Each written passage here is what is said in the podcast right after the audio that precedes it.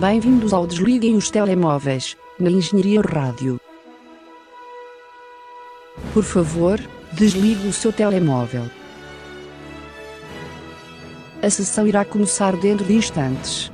Sejam bem-vindos a mais uma edição, e uma edição muito especial, uh, deste que é o melhor programa de cinema da Engenharia Rádio, e estou a falar, como é óbvio, do Desliguem os Telemóveis. Eu sou o Marco Teixeira e tenho comigo José Pedro Araújo. Olá e muitos bons dias. Mais uma vez demoraste muito tempo a responder. Não, desta vez não acho que tenha demorado muito tempo. Quer dizer, podes, podes argumentar com o facto de eu já saber a tua rotina de cor e saber que ias apresentar-me nesta altura e devias estar mais. Exatamente. Podias, podias argumentar, mas é assim, numa conversa normal, especialmente numa que é que está a ser um, tida em Feita à distância. e Rio Tinto simultaneamente. Uh, uh, acabei de dar as nossas localizações, Marco. uh, acho que é desculpável. Ok. Eu peço também desculpa se hoje a minha voz está com um bocadinho mais de eco, mas eu tenho a informar que mudei a localização ah, de gravação e estou num espaço um bocadinho mais amplo, portanto é normal que se ouça um pouco mais de eco. Onde é que estás, Marco? Estou na minha sala. E onde é que estavas? Estava no meu quarto. Ok. Eu gravo sempre no escritório, que é para os ouvintes não ficarem chocados com as diferenças acústicas. Um, esta edição é uma edição, como disse, muito especial por causa da sua numeração. Uh, é o 69 episódio de Desliguem os Telemóveis e, portanto, temos uma edição uh, quase inteiramente dedicada ao erotismo no cinema. E, portanto, aviso já que vamos falar sem nenhum tipo de complexos nem pruridos. Portanto, se vocês tiverem menos de 18 anos, para todos os efeitos, sempre que se dizer pila ou pênis, estamos a falar de, portanto, vegetais de forma fálica, sempre que se falar de coito ou sexo, estamos a falar da cegonha que vem de Paris. Para todos os outros, acho que já sabem do que é que estamos a falar. E primeiro eu quero saber um bocadinho da tua experiência com este tipo de filmes e com, vá, erotismo no cinema em geral, Zé. Uh, ora bem, eu não tenho problema nenhum em cenas de sexo em filmes, mal se tivesse, seria um complexo um pouco estranho. Exatamente, no entanto, tu tens um pouco à mais à vontade do que diria a maioria das pessoas. Não, Especialmente naquilo que diz respeito a relações familiares. Ok, tudo bem, sim, porque eu, eu vejo filmes com bastantes cenas de sexo com os meus pais. Eu não me sinto inibido em fazê-lo. Um, não tem problema. E às vezes filmes bastante explícitos. Mas, uh, mas não tem problema. São filmes, ainda por cima, a maioria das vezes que eu exponho, uh, os meus pais acham que eu não sei que, vão, que eu vou. Perdão, deixa-me reformular. Acham que eu não sei que vão existir aquele tipo de cenas, quando eu, na verdade, ah, okay. quase sempre sei. Quase sempre sei, porque imagina, uh, às vezes eu levo filmes para ver uh, de, na faculdade de manhã, quando ainda não há muita coisa para estudar e, eu tenho que ir Sim. para a faculdade cedo porque aproveito o leia ou uma coisa assim.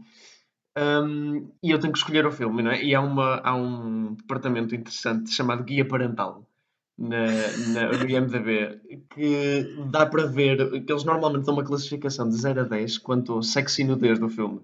Sim. É interessante, não é? Porque as pessoas, quando estás a ver um filme desse género uh, em público, quando se te apanharem na altura errada, parece que estás a ver, não é?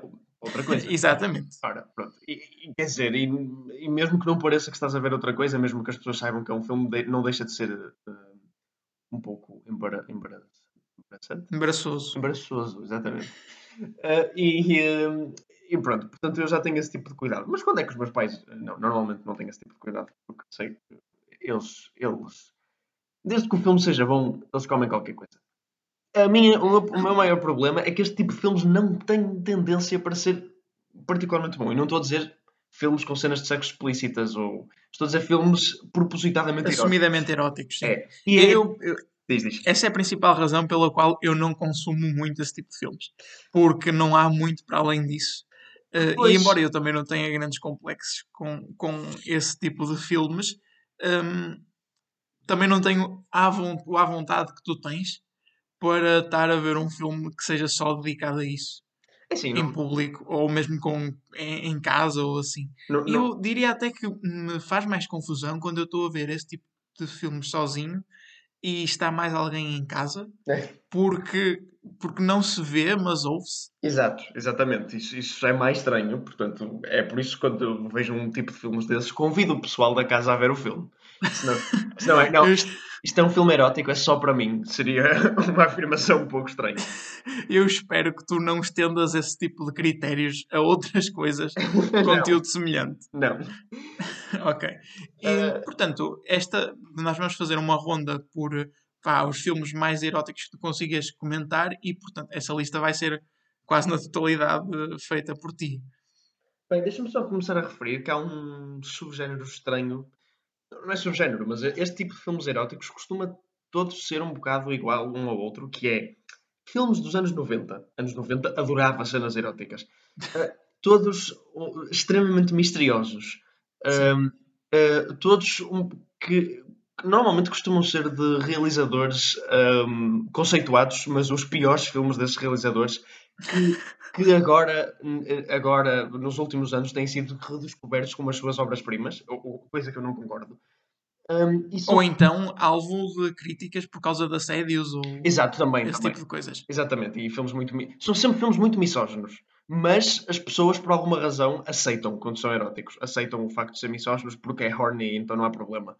Um, e são filmes onde ah, as personagens mulheres são extremamente misteriosas e, e, ah, as razões ah, por o que elas fazem nunca são justificadas e o filme normalmente acaba sempre sem ser resolvido no fim e é muito abstrato.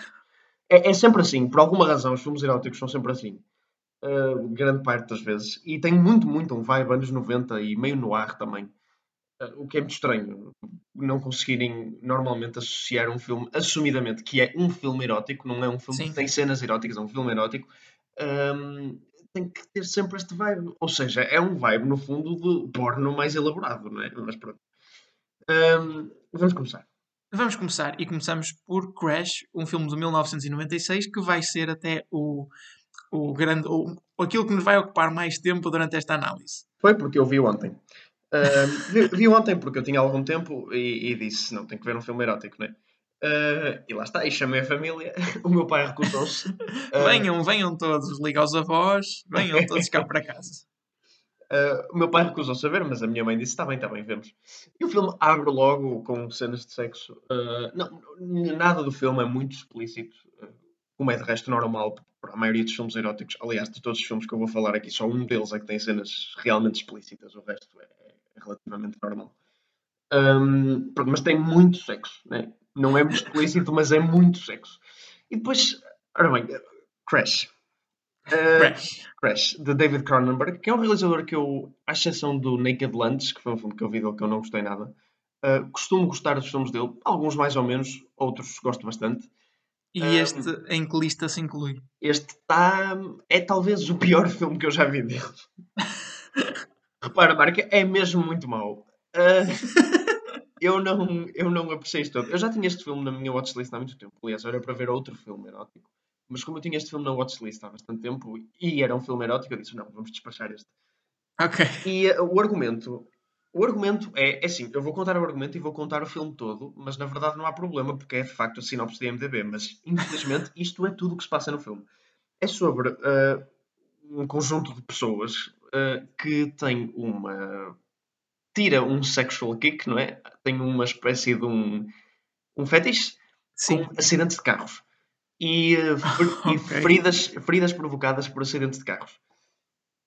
Uh, ao passo que o filme todo é eles a verem acidentes de carros, eles a fantasiarem com acidentes de carros, eles a, a reencenarem acidentes de carros de, de pessoas famosas como o James Dean e a Grace Kelly. Um, Ok. é, é- a, inte- a ideia é bastante interessante, foi por isso que eu vi o filme, aliás. Eles, uh, e várias cenas de sexo, uh, mais de 50% das quais se passam em carros, e com pessoas a lamberem cicatrizes e coisas do género. Uh, pronto, e tem cenas, cenas de sexo para, para, para o freguês todo. Tem lésbico, gay entre homens, o pleno homem e mulher. Uh, portanto, tem tudo o que se possa Não, imaginar. não há, portanto, manifestações sexuais com os próprios carros. Um, não, não, nunca diretamente. Não há nenhuma cena que eu faça diretamente, mas há inuendos. Ok. Um, há inuendos, sei lá, a maneira como eles olham para uma molgadela que tem uma forma algo vaginal fez-me pensar alguma coisa. Uh, o, o, filme começa de facto com uma mulher um, inclinada sobre. É um avião, mas pronto, também serve. Um veículo. uh, e há uma certa cena onde um homem também está a descrever um carro e a passar-lhe a mão e pronto, e também tem algum vibe sexual. Deixa-me dizer-te como a minha cena preferida do filme foi muito interessante. É uma cena onde. Eu, eu aqui vou contar esta cena, passo mais ou menos ao meio do filme, mas pronto. Uma cena onde a personagem principal, que é um homem, e a, a mulher dele, a, a, que eles estão numa relação aberta, mas, pronto, mas são namorados, I guess, eles vivem juntos, e, ou pelo menos aparenta que vivem juntos. Não sei, repara, é tudo muito aéreo no filme. nunca, nunca explica Especialmente nada. a parte do avião, não é? Que interessa. Sim, não, quer dizer, isso é as motivações que eu mais percebo, é eles gostarem de acidentes de carros, porque, porque o filme está sempre a dizer isso. Portanto, ok, isso eu como. Mas, o, ah, ah, bem, enfim. Um, e há uma cena de sexo entre ele e a tal namorada, mulher, rapariga com que costuma passar tempo com, uh, onde eles estão. Portanto, eles estão os dois na cama, nus, e estão de facto a, a fazer sexo. Uh, e pronto, ele está a, a penetrá-la com alguma regularidade, Sim. pronto, um, tempo fixo. E, e uh, ela começa-lhe a falar, porque repara, a história, para envolver mais ou menos, é que este homem teve um acidente de carro uh, e uh, quando ele o teve, além de ter sentido algum tipo de coisa que não era suposto, dizes tu que não era a ser arrastado. Sim, nunca tive um acidente de carro, realmente. Ele começou a ser arrastado para um culto, ou não, é, não chamaria um culto, mas um grupo de pessoas que, que gosta de acidentes de carro de uma maneira sexual. Pronto. Um, e o líder, entre aspas, desse, desse grupo, ou a pessoa mais ativa, um, é um homem. Pronto. E, e, nessa cena de sexo, essa, a mulher dele, começa-lhe a falar desse homem e a perguntar: Ah, já. E a cena demora para aí 3 minutos. O homem está constantemente a penetrá-lo durante a cena e a mulher está-lhe só a perguntar: ah, Já lhe tocaste no pênis? como é que é o, o, o ânus dele? Uh, gostavas de inserir o teu pênis no ânus dele? Uh, achas que o esperma dele é salgado? Eu acho que o esperma dele é muito salgado. É só isto a cena. É, enquanto eles fazem sexo, ela, ela a fantasiar, tipo, enfim, ela a fantasiar com uh, eles os dois a envolverem-se. De facto, mais tarde acontece.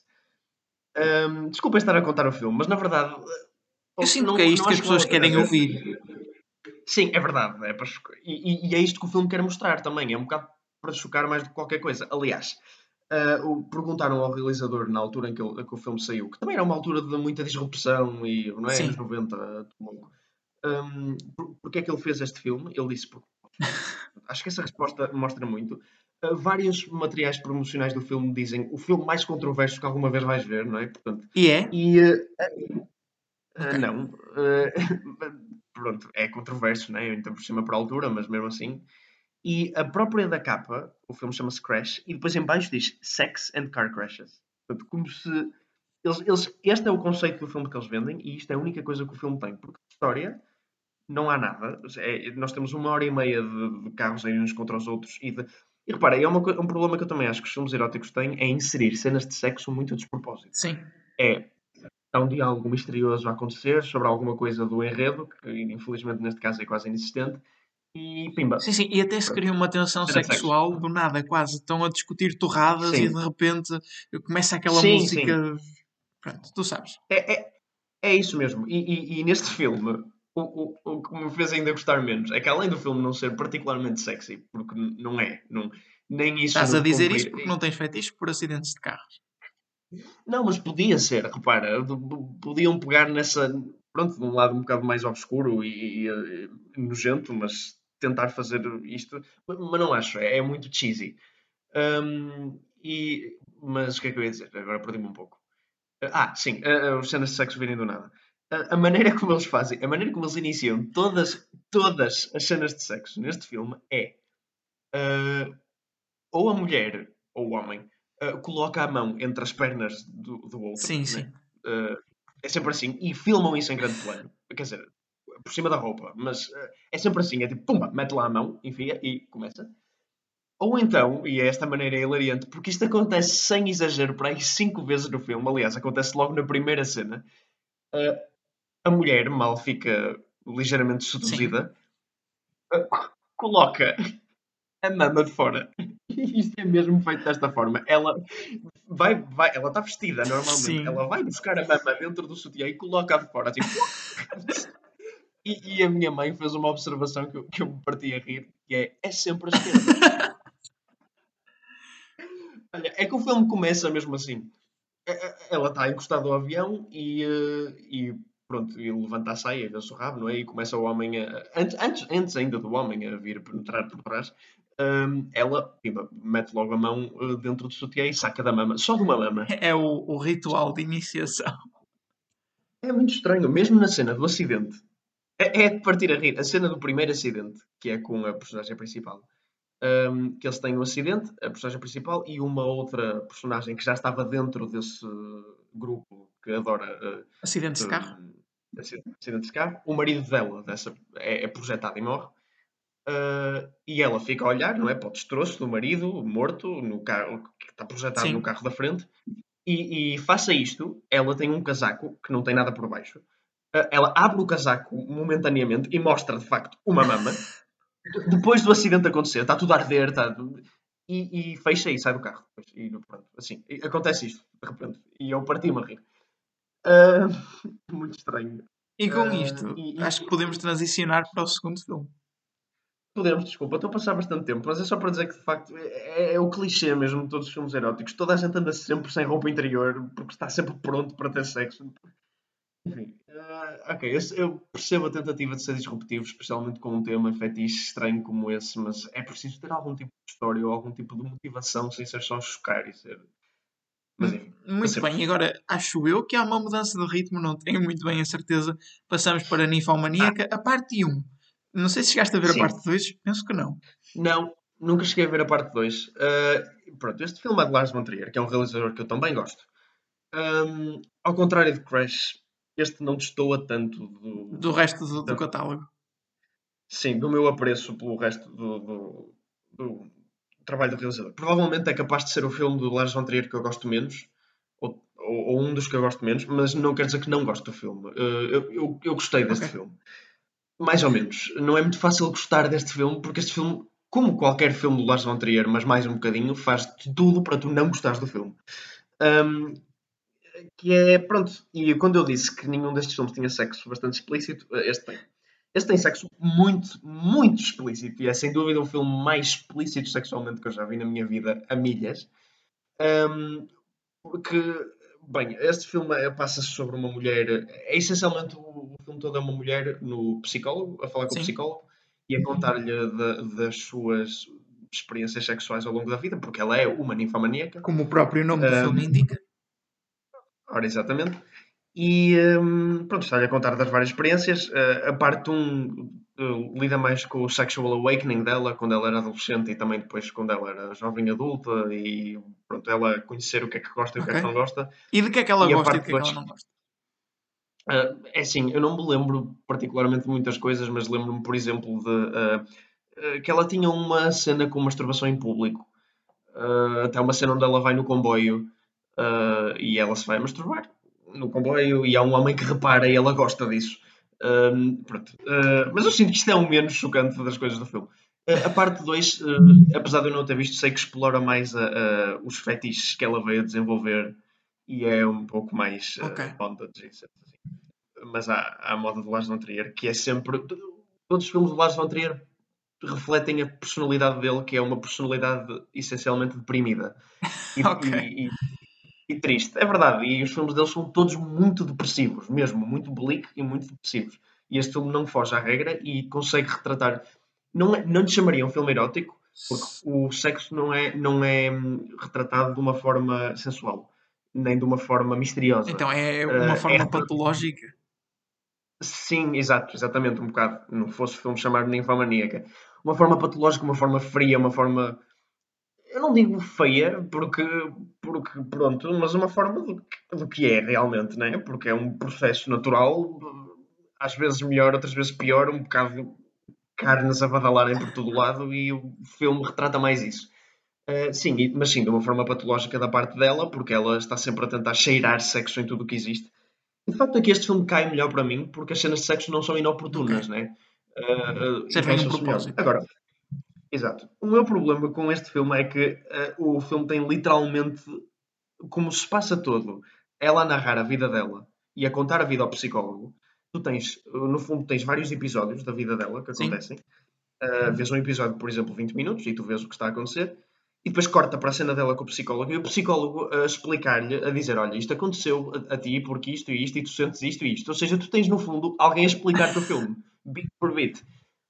E essas cenas de psicólogos são completamente desnecessárias. Uh, ele, ele, diz algumas coisas interessantes. Há uma quote que eu me lembro muito interessante desse filme, um, que eu acho que já te disse, que é que o, o mundo divide-se em dois tipos de pessoas. Uh, aqueles que cortam primeiro as unhas da mão direita e os que cortam primeiro as unhas da mão Profundo. esquerda. Uh, é, não é? É engraçado. É porque os que cortam primeiro as unhas da mão direita são aqueles que, que primeiro preferem uh, despachar a coisa. O desafio, exato. Primeiro preferem o desafio. E, e uh, despachar o mais difícil. E o prazer só vem depois. E os que cortam primeiro as unhas da mão esquerda são os que querem imediatamente prazer. E ela, pronto, obviamente, diz que corta primeiro as unhas da mão esquerda. E unhas cortas primeiro. eu sempre cortei primeiro as unhas da mão esquerda mas depois desse filme comecei a tentar cortar as mãos da mão direita, as, as mãos, as unhas, da mão. As, as unhas da mão direita primeiro. Pronto, não sei, mas é, é uma conta que me ficou na cabeça. E...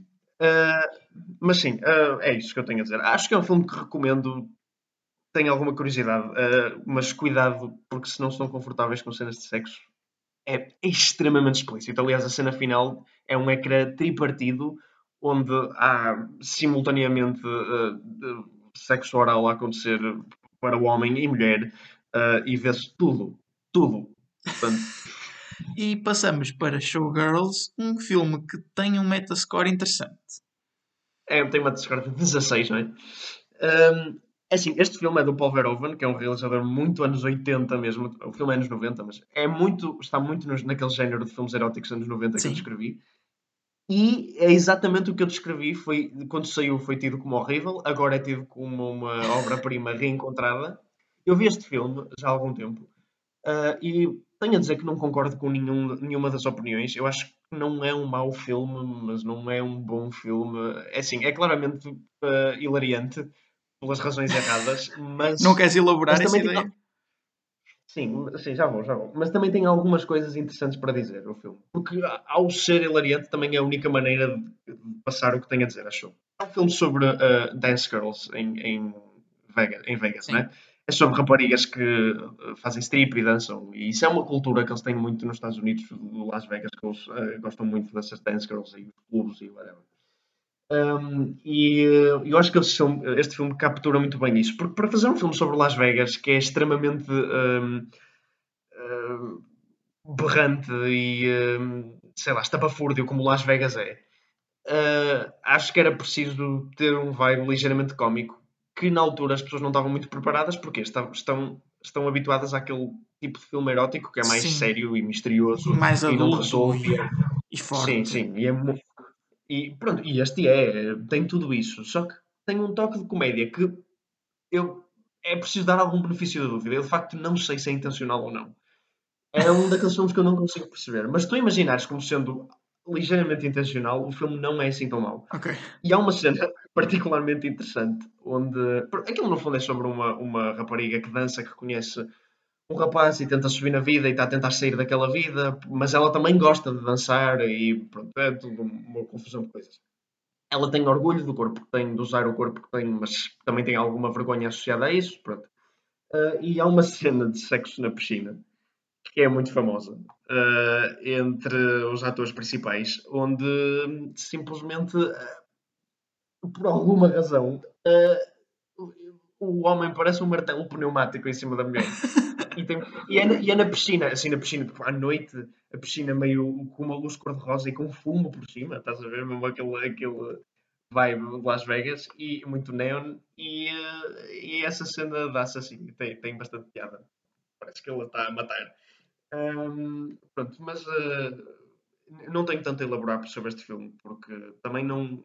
Acho que ele é uh, objeto de muito debate, quando se calhar, na verdade, pronto, é um filme dos anos 90, portanto, aceitem que seja assim. E foi Showgirls. E agora, para falar, temos uh, Eyes Wide Shut, se calhar dos filmes mais. É, sinto que todos estes filmes são conhecidos, minimamente conhecidos. Sim, sim. Uh, este é capaz de ser o mais. Até, até porque eu não, como já te disse, não gosto particularmente de ver filmes eróticos, portanto não iria escolher à partida uh, filmes, obscuros. filmes obscuros, porque se já os mainstream às vezes não pegam, então os obscuros. Bem. E este pegou? Este pegou, sim. É Kubrick. E lá está. Realizadores grandes a aventurarem-se sempre para o erotismo. É o último filme do Kubrick, que morreu durante a realização deste filme. Um, mas o filme já estava acabado. E, uh, e, este é um filme muito interessante, é enorme, como a maioria dos filmes do Kubrick é. Uh, e, uh, e é, uma, é uma dissecação muito interessante, porque repara, este tem de facto alguma coisa para dizer. Também, se em 2 horas e 40 não tivesse nada para dizer, era assustador. enquanto consegue ser erótico ao mesmo tempo. E, eu, sim, e algo, eu nunca acho estes filmes muito sensuais, mas no, no, no espectro do que eu já vi, este é dos mais sensuais. Porque no fundo é o, o Tom Cruise e a Nicole Kidman, o que é uma escolha de casting perfeita, porque eles na altura não casaram. E, um, e portanto as cenas de sexo tornam-se, apesar das cenas de sexo entre eles, os dois não serem muitas, pessoal. Uh, as cenas de sexo tornam-se mais uh, confortáveis. Um, ou pelo menos tu sentes que estás a ver algum traço de realismo ali. Okay. E, um, e o filme todo é sobre a dissecação de um casal, uh, um casal jovem, e uh, aquilo, o, o que é preciso para. Sei lá, é, é um bocadinho difícil de explicar, mas de, de, o filme aborda muitos temas, mas também o que é preciso para sair um bocado da estagnação que eles estão e se talvez começar uma família. Okay. Um, o filme nunca aborda isso diretamente, porque lá está, é maioritariamente sobre eles a descobrir um clube underground de sexo, não tem muito a ver com isso, mas, mas aborda um bocado esses temas e uh, uh, o uso de sexo como uh, catarse para um casal quando estão chateados. É interessante. Um, e, e, a última fala deste filme é excelente e saber que é, e saber que é a última fala da carreira do Kubrick é, é interessante também. Queres partilhar? Não, mas tu não viste, não te vou, não te vou, não te vou estragar. É, porque okay. é boa quando chega. Assim, não é algo chocante, não é nenhum tipo de plot twist, mas eu achei piada. O facto de ser a, a, última fala do filme assenta muito bem e a última fala da carreira dele é interessante. Um, e uh, pronto, e acho que a escolha de casting é muito boa, até porque o Tom Cruise costuma ser mais associado a filmes de ação e toda a gente diz aí, o Tom Cruise faz as stunts, é excelente no Missões Impossíveis. Mas este filme tem muita ação, não é? mas, mas por acaso acho que os personagens sexo as personagens principais a fazer mesmo não tem assim muito. É mais, é mais pessoas a caminharem e sexo a acontecerem, a acontecer na periferia da visão delas em todo o lado. Um, e, tam e, também tem muito a ver com, com o, o tu te aventurares e, por alguma coisa nova e até que ponto é demais e uh, é interessante. Uh, o, o, tem muito a ver com uma, uma expressão de uma curiosidade e até que ponto é que ela é saudável ou não. Um, é um filme do Kubrick, também é um bocadinho impenetrável, mas, eu, mas é dos meus filmes preferidos dele e, uh, e acho que devias ver, que tu gostas de Kubrick. Do, um, é interessante.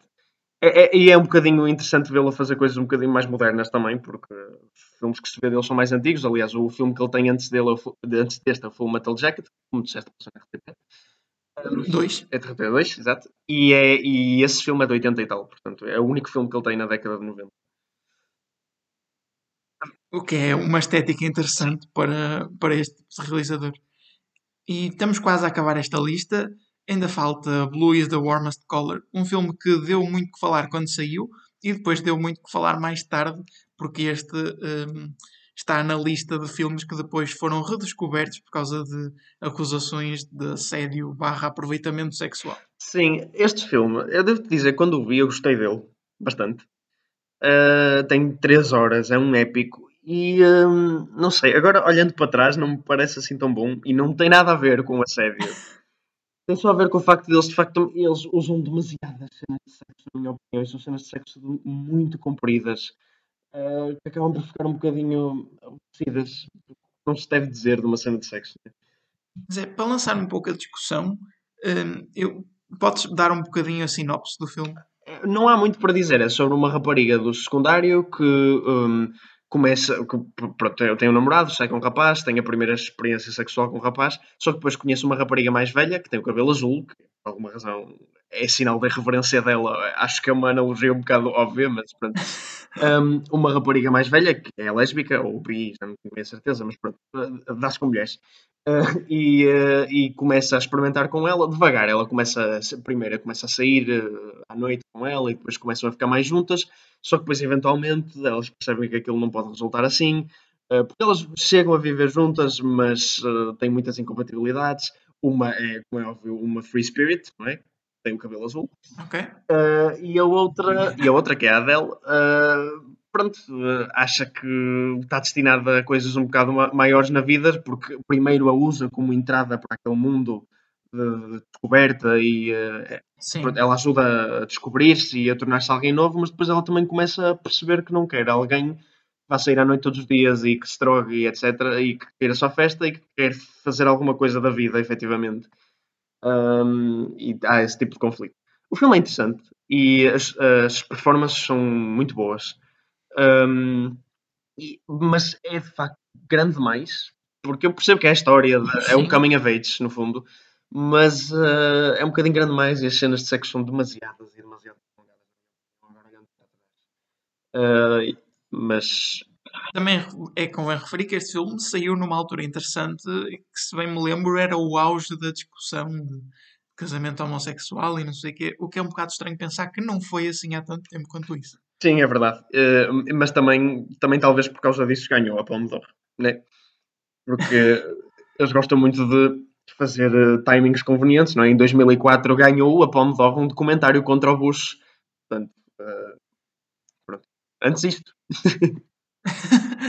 e para terminar esta lista erótica, falta Blue Velvet. Blue Velvet. que... Voltamos àquela categoria de filmes de grandes realizadores. Exato podem não ser os melhores. Uh, mas para mim, nesta opinião, este é o melhor filme do David Lynch. Uh, eu gosto muito do Blue Velvet. É uma opinião um bocadinho bem. Normalmente as pessoas apelidam de melhor filme David Lynch ou Mulholland Drive ou Blue Velvet, mas há uma grande tendência para o Mulholland Drive. Eu, o Mulholland, Mulholland Drive, que também é um filme que tem bastante erotismo, uh, portanto, também poderia, é possível ser falado aqui. O Mulholland Drive foi o primeiro filme que vi dele e eu não sabia quem era o David Lynch e não estava à espera. E quer dizer, quem entra de cabeça em David Lynch e não sabe o que está à espera é, é um choque gigante. Ele é de facto um realizador que tem o seu género como ninguém tem. É completamente o seu género. E um, tu tens que ir completamente sintonizado para não perceber nada do filme. Uh, tens que ir mesmo, tens que ir mesmo aberto e disposto a tudo. Mesmo assim, Mulholland Drive é um filme bastante mais, okay. bastante mais abstrato que Blue Velvet. Blue Velvet ainda é relativamente linear dentro da filmografia dele, ainda dá para perceber o que está a acontecer. Agora, Mulholland Drive é, é, é, é etéreo. Um, mas, um, mas eu Blue Velvet gostei bastante. Eu já o conhecia. Já tinha visto Twin Peaks uh, de uma ponta à outra, porque já sabia o que estava à espera. E este filme passa-se mais ou menos num, num cenário semelhante, que é a subúrbia. Uh, aquela coisa de, ah, subúrbia é muito bonita por fora, mas tem sempre os seus segredos estranhos por trás. Sim, um, sim. Eh, enquanto o Mulholland Drive se passa em LA, também é um bocado o mesmo princípio, uh, mas em LA. É também interessante. Uh, e este Blue Velvet é uma história de um, um, um rapaz que encontra uma orelha num campo uma orelha cortada e decide levar à polícia e isso leva a uma série de investigações e ele começa-se a meter numa série de peripécias, uh, incluindo uma mulher de alguém importante que é muito sensual uh, e, e, onde todas as cenas eróticas passam à volta dessa personagem, que é. Curiosamente é o mesmo ator do Showgirls. Uh, e, e também há um vilão que gosta de colocar uma máscara com um tipo de gás anestésico qualquer e, e inalar aquilo. Uh, é interessante. É de facto um filme que também incorpora esses mesmos elementos. É dos anos 80, mas pronto. Esses mesmos sim, elementos sim. de mistério dos anos 90, mas com um toque a David Lynch, porque ele faz isso em todos os filmes dele praticamente. Portanto, não é assim tão descabido quanto isso aqui. Uh, as cenas de sexo também não são assim tão proeminentes aqui. É, é, e, e, e, acho que este, de facto, é o que se pode dizer mais como um filme erótico, porque é mesmo uh, tenta mais ser sensual do que sexual. Um, hum. e, acho que, e acho que isso é mais a definição de erotismo. Mais do que cenas de efetivamente sexo, que eu não me lembro se o filme tem alguma mesmo. Há muitas cenas de mulheres, mulheres a dançar. Uh, de, de, há uma cena que eu me lembro melhor, que é famosa do filme, que é a personagem principal escondida num armário, um, a ver, a espreitar pelas frichas do armário, uh, uma mulher a despir-se e a dançar E, uh, percebes? É mais, é mais esse género de, e isso é que é realmente erotismo para mim. Um, Sim, concordo. Mais do que o sexo puro é mais a exaltação da, sexuali da sexualidade e da sensualidade sim. das personagens e das situações. Pronto, e Eu agora temos, temos que terminar, não é? Porque estou muito tempo a falar é de sexo. isso. Co- podemos concluir aqui a nossa lista, fazemos uma pequena pausa na conversa sexual para falar dos estrelas desta semana. E começamos por O Segredo, Atreve-te a Sonhar, que é que nos libertou para uma toca de coelho, né, para um rabbit hole bastante interessante. Desta, desta sequência de livros, desta, deste conjunto de livros The Secret, que aparentemente são livros de autoajuda, mas que agora vão dar origem a um filme que parece terrível sobre uma mulher que tem um filho que supostamente atrai coisas, no sentido em que acha que vai acontecer, acontece. E Que depois é há, um, baseado numa. há um envelope Diz. com um segredo. E é isto. É, que é baseado numa filosofia que eu percebi do Google da autora, que, ou se calhar é uma corrente filosófica qualquer, que eu desconheço, que eh, se tu atraís as coisas boas todas para a tua vida, elas simplesmente acontecem. Mas Ahm, neste caso é atrair as coisas más, não é? Porque supostamente eles atraem as coisas más. Ou só se vêem coisas más. Sim, um tornado, não é? Sim. Uma tempestade. ah, e uma árvore a cair pelo meio do. Também é um plot point interessante. Ah, porque aquilo, a uma certa altura, o filme começa voado em música mais. E eu, ah, isto é um filme de terror, era tão bom. Mas não. Ah, era, apenas, era apenas dramatizar o que estava a acontecer. Sim, parece péssimo. E, e, é, é, é- e alguma filosofia cult por detrás disto tudo. E passamos para Sweetness in the Belly, que tem, como tu disseste, um cast interessante, mas penso que não há muito para dizer do filme para além disso. Sim, é uma rapariga uh, que os pais. Uma rapariga branca de olhos verdes, que, loira, que os pais uh, Abandonam abandonam na na, Etiópia. Na Etiópia e ela depois tenta reencontrar a família por causa de uma coisa chamada o Fundo Etíope para Famílias Reunidas. Não vai- Eles dizem isso no trailer mesmo. E, ela, e ao que ela responde: Não, isso não existe. E, ela, e a outra, a rapariga com que ela está a falar, diz: Existe agora. E eu, "Ah, não posso. Ah, o que também parece um filme extremamente lamechas. E como o Marco pôs muito bem, é preciso pôr alguém branco no centro deste filme que se passa quase todo na Etiópia, onde o resto das personagens são quase todas pretas. E é preciso pôr alguém branco no centro para ah, chamar a atenção das pessoas, do, do Exatamente. Que é um pouco. E depois, The Fox Hunter, eu já não me lembrava que tínhamos visto este trailer sequer. Hum, é sobre um filho que vai herdar a fortuna do pai, supostamente, mas depois não sabe se herda e tem toda uma aura indie, na minha opinião, que não é bom, que não é no mau sentido Sim, sim. disso. Mas pa- parabéns para ti por teres percebido o argumento, porque eu não percebi nada. Ah, muito boa. Ah, sim, e tem um vibe extremamente wannabe Wes Anderson. A composição das imagens, os planos verticais, Sim. o facto de ser uma família grande, disfuncional, rica, que é uma coisa que o Wes Anderson já fez mais do que uma vez. Ah, as personagens muito quirky, cada uma com o seu quirk. Mesmo o- o- imensas cenas em campos de ténis, a maneira como eles se vestem. ah, sei lá, grita, está a gritar o Wes Anderson, as cores. Ahm, e- mas não, ok? Não. O que não, também não, é Killer Raccoons 2 Dark Christmas in the Dark. Que eu não consigo perceber se isto é um filme a sério. Se, é- é- repara, é, reparem, é daqueles filmes maus, genuinamente maus, e que são feitos para serem só estúpidos e maus, porque é sobre um gangue de criminosos que tem incluído uh. Sim, eh, o, quão, o quão baixo nós descemos para ter que analisar este tempo de trailers. Mas eu nem sequer consigo achar piada a isto, porque é Não, claramente não, não. propositado isso. Estúpido Sim. propósito. E um humor que eu acho que já passou da época. Se se este humor alguma vez esteve eh, em, em alta, não quereria viver nessa época. Ahm, sim, é, é extremamente estúpido o que eu vi no trailer, não há outra palavra, é estúpido e, eh, e infantil. O que é curioso, porque agora vamos falar de. Bem, eu não sei se. Como, como dizer isto? Um... Taika Então. Waititi foi contratado para fazer um filme de Star Wars. Ora, Isto vale o que vale, não é? Porque também já, tinha, já tínhamos falado disto para os, os produtores de Game of Thrones, né? que depois acabou por não se concretizar. Um, é uma altura estranha para se estar a pôr pessoas em cargos, especialmente para Star Wars, porque acho que era um franchise que já se tinha assumido que ia entrar em hibernação durante os próximos anos, mas aparentemente não. Pois, e de facto é um franchise que devia entrar em hibernação dos, durante os próximos anos e, se, e, e, eu não gosto de todo da ideia de ter alguém como o Taika Waititi à frente do próximo Star Wars. Ou de um próximo Star Wars. Quase certeza que não será um episódio, mas Sim. algum tipo de spin-off. Vai ser um spin-off prova provavelmente mais cómico e que não Exato. vai funcionar, na minha opinião. Pois, exatamente. Eu gosto muito do Taika Waititi. Gosto muito. Gosto, gosto do Taika Waititi. Mas não para tipos deste filme, uh, filmes de Star Wars, porque eu, filmes de Star Wars têm uma, um, um, tom muito associado, que é alguma comédia, sem dúvida, mas também muito melodrama. Aquilo é, no sim, fundo, sim. uma novela. Sim. E eu sinto que o Taika Waititi a pegar nisso, eu sei lá, quando vejo os filmes dele, não é que não, não sejam emocionais, são, são bastante emocionais.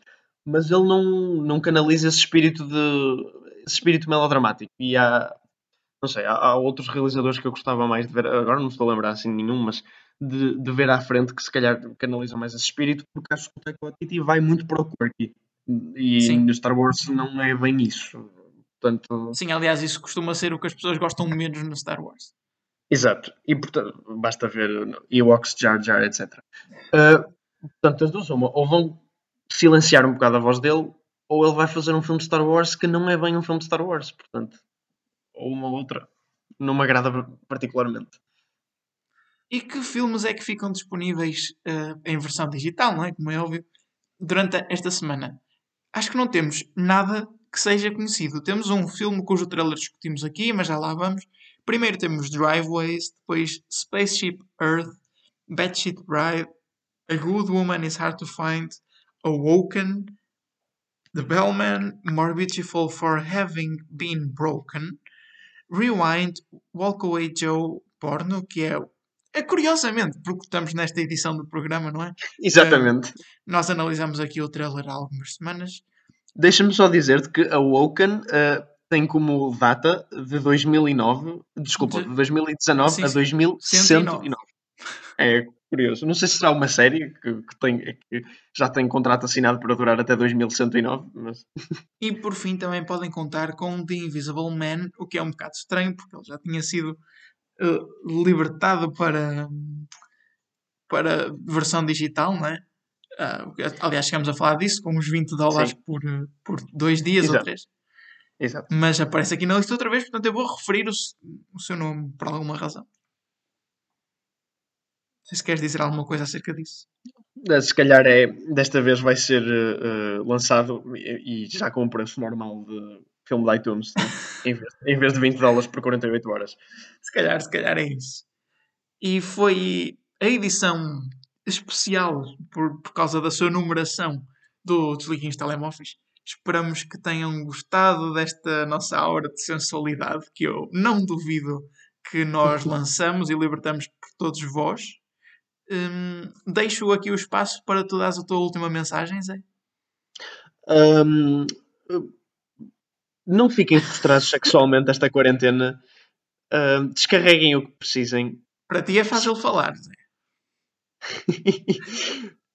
Por videochamada, se for preciso. Não tenham medo. Uh, e, uh, e como tal, uh, também podem escolher um filme erótico se quiserem uh, para descarregar essas frustrações. Um filme pornográfico até. Aliás, porque uh, esse género é muito. está muito disponível online, não é? Sim, sim, sim, sem dúvida. Não foi um género que nós decidimos comentar hoje porque acho que não encontramos o valor uh, cinematográfico suficiente e nem a paciência, honestamente. Fica para a edição 169. Ora, exatamente. E foi o Desliguem os Telemóveis desta semana. Encontramos-nos na próxima e podem voltar a ligar os vossos telemóveis. Ladies and gentlemen. Engenharia Rádio, música a 100%.